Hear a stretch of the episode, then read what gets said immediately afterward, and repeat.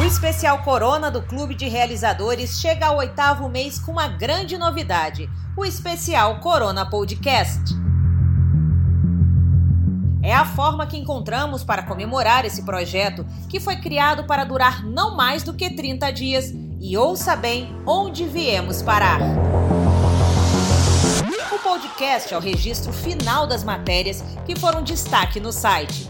Se você não conseguiu ler ou quer ter acesso novamente a esse conteúdo, é só se ligar na nossa série especial Corona Podcast.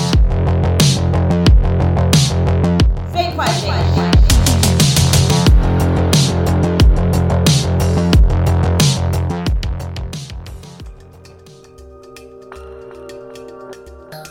Pessoas, não números.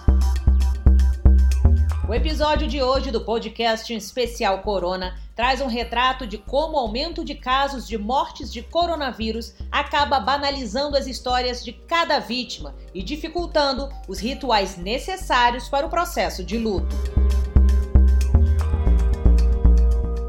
5 de maio, o apresentador do Jornal Nacional William Bonner escancarava para a sociedade que, com o passar dos dias, as pessoas iam se acostumando com os números de morte causadas pelo novo coronavírus. Era como se a população, em geral, se anestesiasse e apenas os parentes e amigos mais próximos das vítimas vivessem esse momento trágico. Em seguida, ele mostrou uma reportagem de como a morte de um único morador pode impactar toda uma comunidade era Joaquim de Paula Reis, habitante da pacata cidade mineira de Belo Vale. Como Joaquim, milhares e milhares de brasileiros estão morrendo sem ter um enterro digno e sem que os familiares tenham direito à ritualização necessária para absorver o luto. Segundo Ana Cláudia Quintana Arantes, médica geriátrica, especialista em cuidados paliativos e terapia da dor, para cada pessoa que morre, existem pelo menos 10 enlutados. Em entrevista à BBC News Brasil, assinala. A ritualização como funeral faz parte de uma elaboração da nova etapa da pessoa que fica. Cada cultura vai ter o seu ritual. Quando você vê o corpo, enterra, chora, faz a missa de sétimo dia, as rezas, isso estrutura o processo. É como se você fosse fazer uma trilha e tem uma sinalização. A ritualização da segurança, sem essa ritualização, a emoção da perda é arrebatadora. Para tentar suprir essa falta e também reverter a lógica fria de como as mortes estão sendo banalizadas, um grupo de artistas e jornalistas criou um memorial online chamado Inumeráveis, o site nasce do incômodo em perceber que nas tragédias humanitárias pela qual a humanidade passa, transformamos as vidas perdidas apenas em números e estatísticas. Pandemias, guerras, genocídios, desastres recentes como Brumadinho, não valorizamos, não registramos a vida, a história de cada única pessoa que todos nós perdemos. Hoje, temos tecnologia um sistema distribuído que pode colaborar para termos a ambição de registrar 100% das histórias de cada pessoa. O empreendedor social Rogério Oliveira é um dos idealizadores do projeto. A ideia dos Inumeráveis é montar uma rede voluntária de jornalistas, estudantes, escritores e contadores de histórias, de norte a sul do país, para narrar as histórias de forma sensível, pessoal e respeitosa às peculiaridades da vida de cada vítima, estimulando um processo reconfortante. Rayane Querubina e o marido Jonathan embarcaram nessa missão desde abril. Ela é responsável pelo conteúdo e ele pela programação, por tornar o site escalonável, funcional e definitivamente uma obra de arte. Observe a delicadeza da mudança de cada galho quando você dá reload na página. Ela conta que o maior desafio é criar uma narrativa imparcial e poética para cada história que recebe. O processo é bem simples. Quem quer homenagear uma vítima pode escrever um texto que recebe apenas uma revisão gramatical e responder um questionário com perguntas pré-definidas. O jornalista escreve a homenagem ou grava um áudio que é tratado do mesmo modo pela equipe de voluntários. Nossa preocupação é reumanizar as pessoas. Será que estamos genuinamente incomodados com as estatísticas e as vidas? Nosso trabalho é contar histórias de cada vítima sem grandes fatos grandiosos ou muito adjetivos. Na maioria das vezes, a beleza está em coisas miúdas. Queremos mostrar histórias peculiares que apresentem o falecido como a pessoa única que foi. Especialista em storytelling, Bruno Scartazzoni explica que, de modo geral, contar uma história real ou ficcional é estruturar fatos de uma forma específica. Quando um biógrafo vai contar a história de uma personalidade, por exemplo, uma parte de seu trabalho é encaixar os fatos coletados nessa estrutura. Na sua opinião, ao preferir o caminho da leveza, do carinho da poesia, os textos dos inumeráveis não se encaixam exatamente na estrutura de uma história clássica. Pode-se dizer que no máximo são características pensadas de cada personagem. Mas então, onde está a história? A história nesse caso está no contexto. O site é um memorial dedicado a uma guerra que vivemos em tempo real. O personagem é a sociedade como um todo. O desafio são os problemas que a pandemia nos impõe, dos mais estruturais aos psicológicos. E o desejo é atravessar essa tormenta sãos e salvos. Cada uma daquelas frases representa um personagem dessa guerra que, infelizmente, não chegou lá. E a beleza de trazer características comuns, pouco grandiosas, é que qualquer um é capaz de se identificar com eles ou relacionar com pessoas conhecidas. O site é lindo. O artista plástico Edson Povone pretende montar um memorial físico com os depoimentos colhidos e explica o porquê da criação do site. Todos os dias ouvimos um novo número de pessoas que morreram vítimas do coronavírus no Brasil. Só que números não penetram o coração como histórias. Não há quem goste de ser número. Gente merece existir em prosa.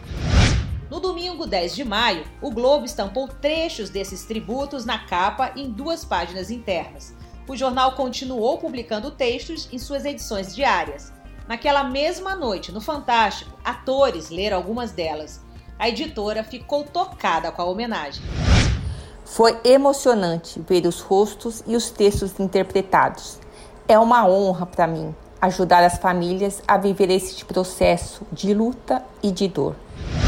A exposição na grande mídia e também por posts de artistas como Caetano Veloso aumentaram a demanda e, evidentemente, foram necessários ajustes na equipe para imprimir velocidade e dar vazão à publicação dos textos, levando em conta a ansiedade das famílias. Hoje, esse prazo é de no máximo 48 horas. Um dos homenageados foi o músico Aldir Blanc, que morreu aos 73 anos.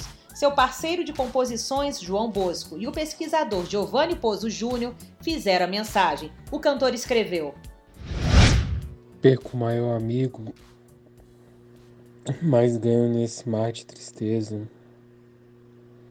uma razão para viver.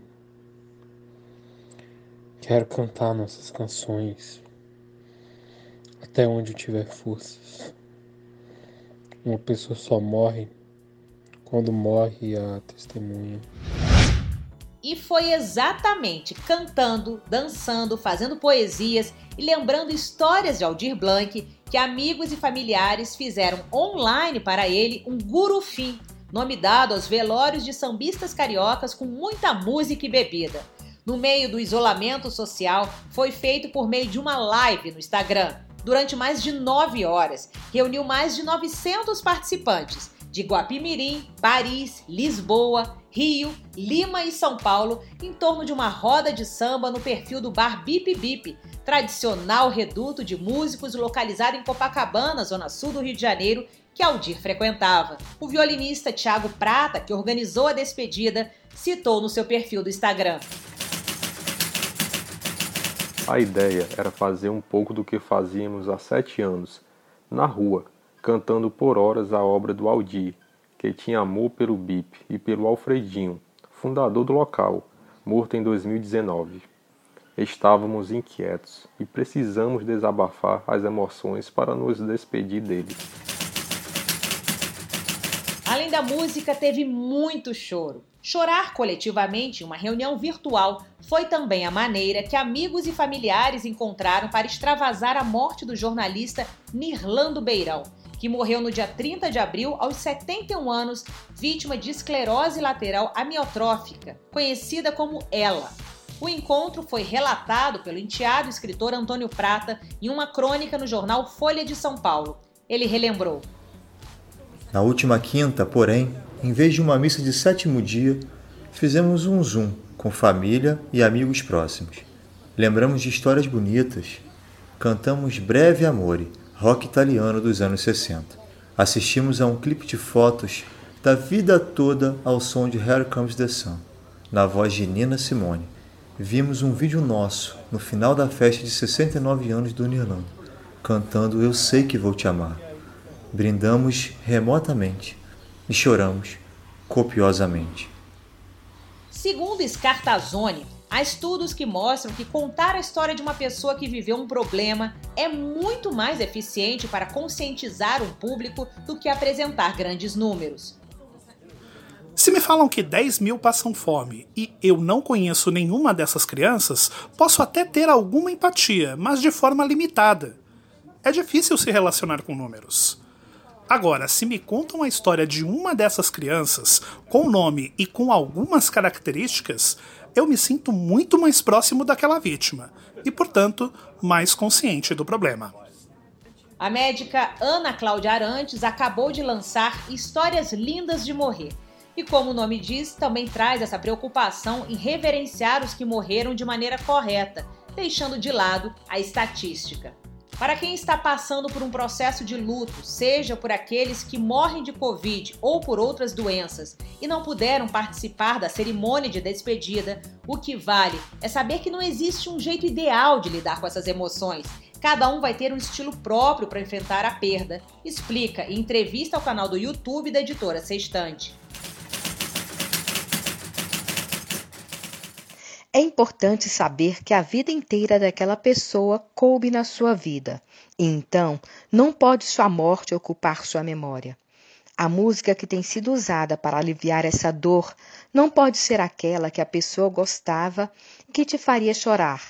A mudança é perguntar que música o ente querido gostaria de ouvir hoje e escutar com ele. Essa é uma nova experiência, baseada na escolha que faria no presente e não no passado. Com um curso de aperfeiçoamento e intervenção em luto, a doutora prevê que a humanidade passará por três tipos de luto por causa da pandemia. Além do luto real, das perdas objetivas, acrescenta o luto antecipatório, a percepção de que a morte está chegando.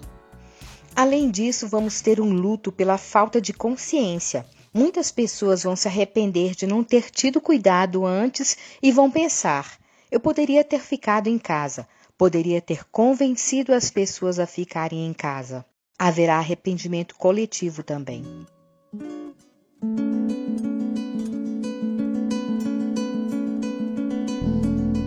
Com essa crise e sem o processo ideal de enlutamento, estamos todos os dias como a clássica canção de Blanc e Bosco, O Bêbado e a Equilibrista.